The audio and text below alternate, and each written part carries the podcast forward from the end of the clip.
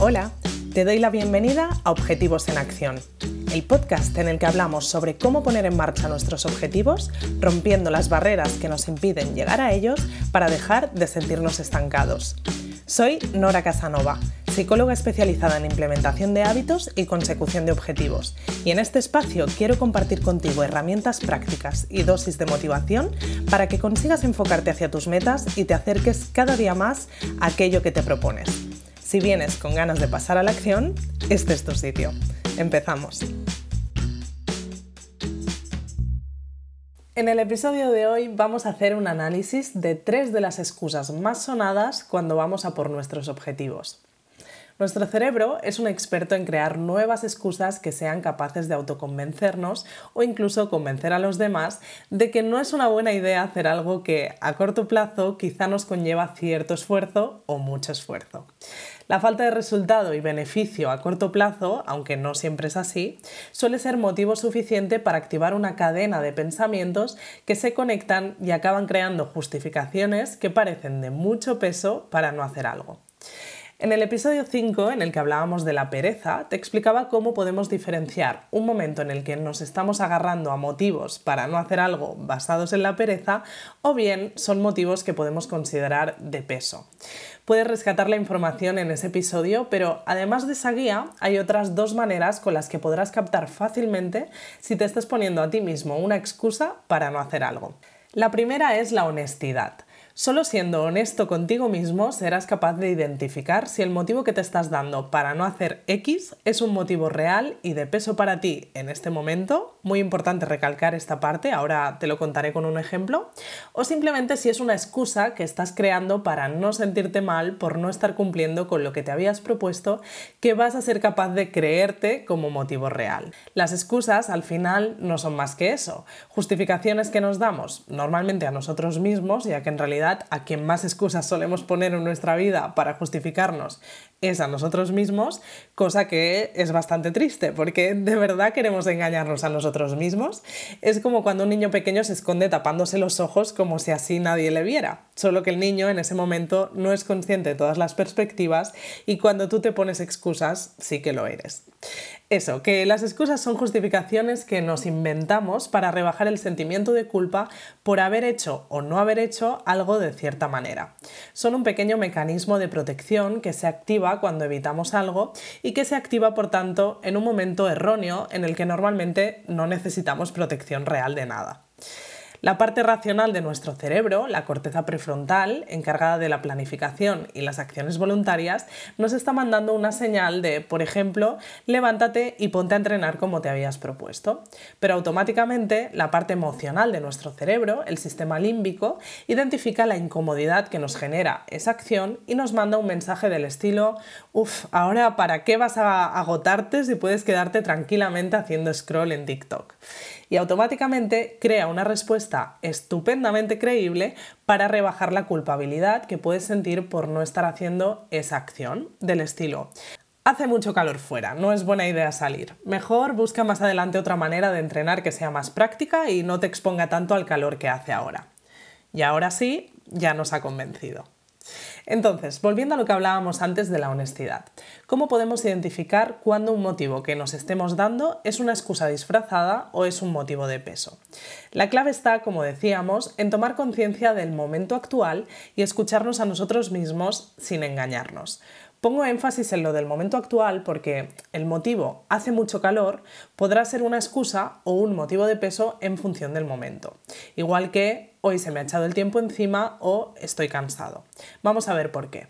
El motivo hace mucho calor será un motivo de peso cuando estemos en un momento en el que realmente haga una temperatura extrema en la calle que pueda hacer que nos dé un chungo si salimos a correr. Pero en cambio será una excusa si nos lo damos como justificación a estar en casa con el aire acondicionado fresquitos y nos habíamos propuesto salir a correr a las 7 y media de la tarde cuando el sol ya está bajando y a ver, quizá hace calor, pero eso no nos pone en peligro ni es una situación de alarma que haga que no podamos cumplir con nuestro objetivo perfectamente.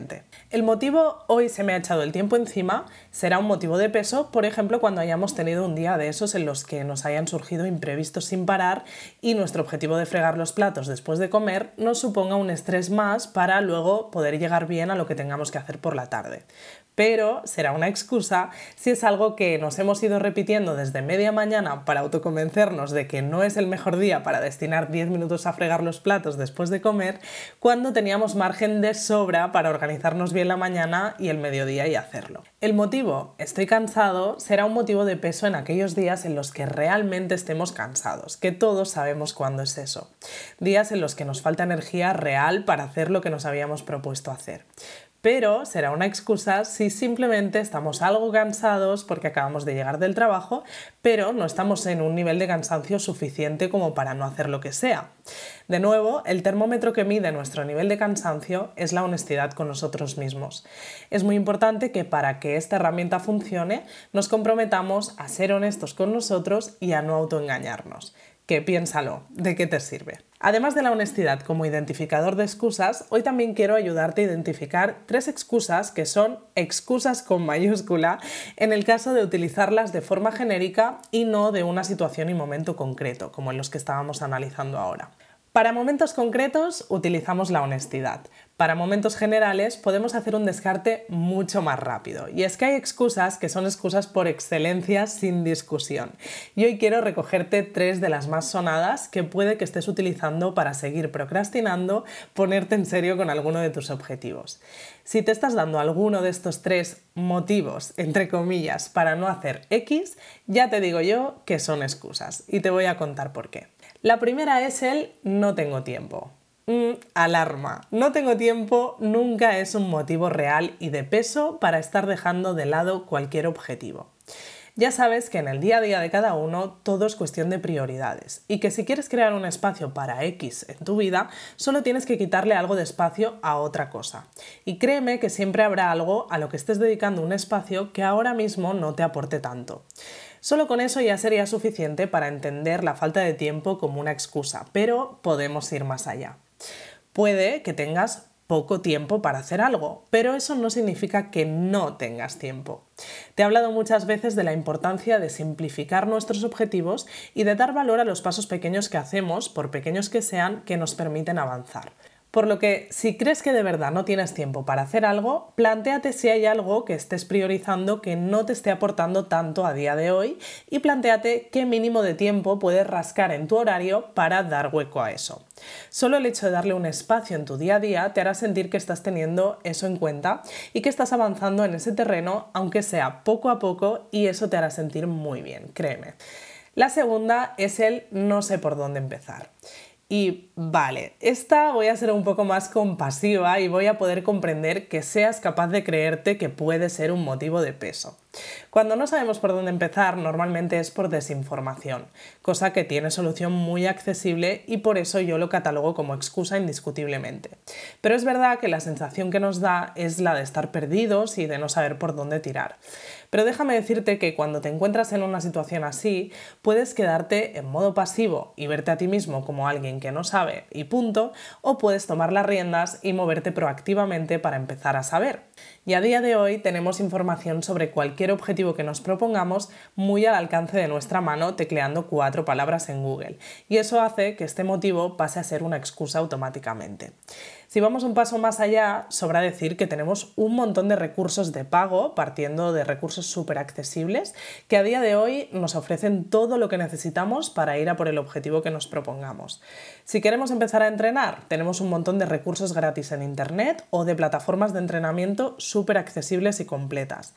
Si queremos comer mejor, tenemos un montón de vídeos con recetas súper fáciles y de expertos en nutrición ofreciendo sus servicios a un golpe de clic.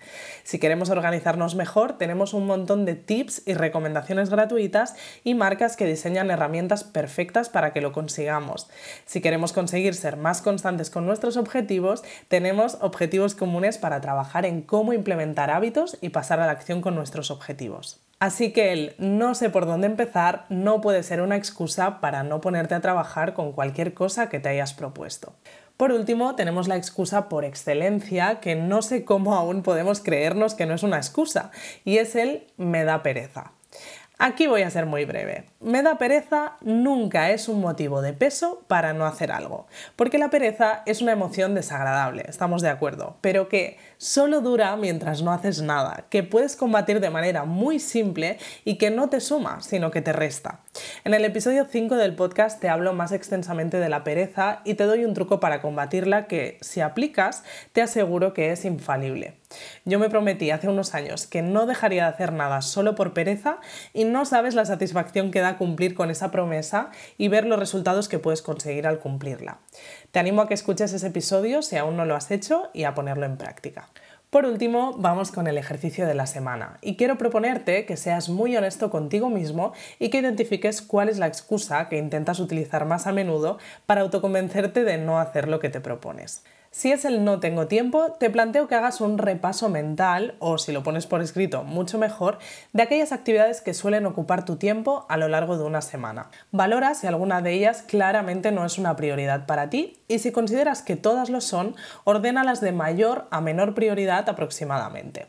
Elige una de las opciones que han quedado al final y planteate cómo puedes reducir el tiempo que dedicas a esto para dedicarlo a alguna de las otras cosas que sueles dejar de lado supuestamente por falta de tiempo. Si tu excusa es el no sé por dónde empezar, coge tu agenda o calendario y bloqueate una horita durante esta semana para buscar información acerca de todo lo que necesites para arrancar con el objetivo que estás dejando de lado. Cuando lo hagas, ponte en modo resolutivo y busca una manera de pasar a la acción con pequeños pasos o de resolver las dudas que tengas si es necesario contactando con profesionales que puedan ayudarte a resolverlas. Si tu excusa es la pereza, te recomiendo que vayas directamente al episodio 5 de este podcast a que lo escuches y te hagas la misma promesa que me hice yo en su día.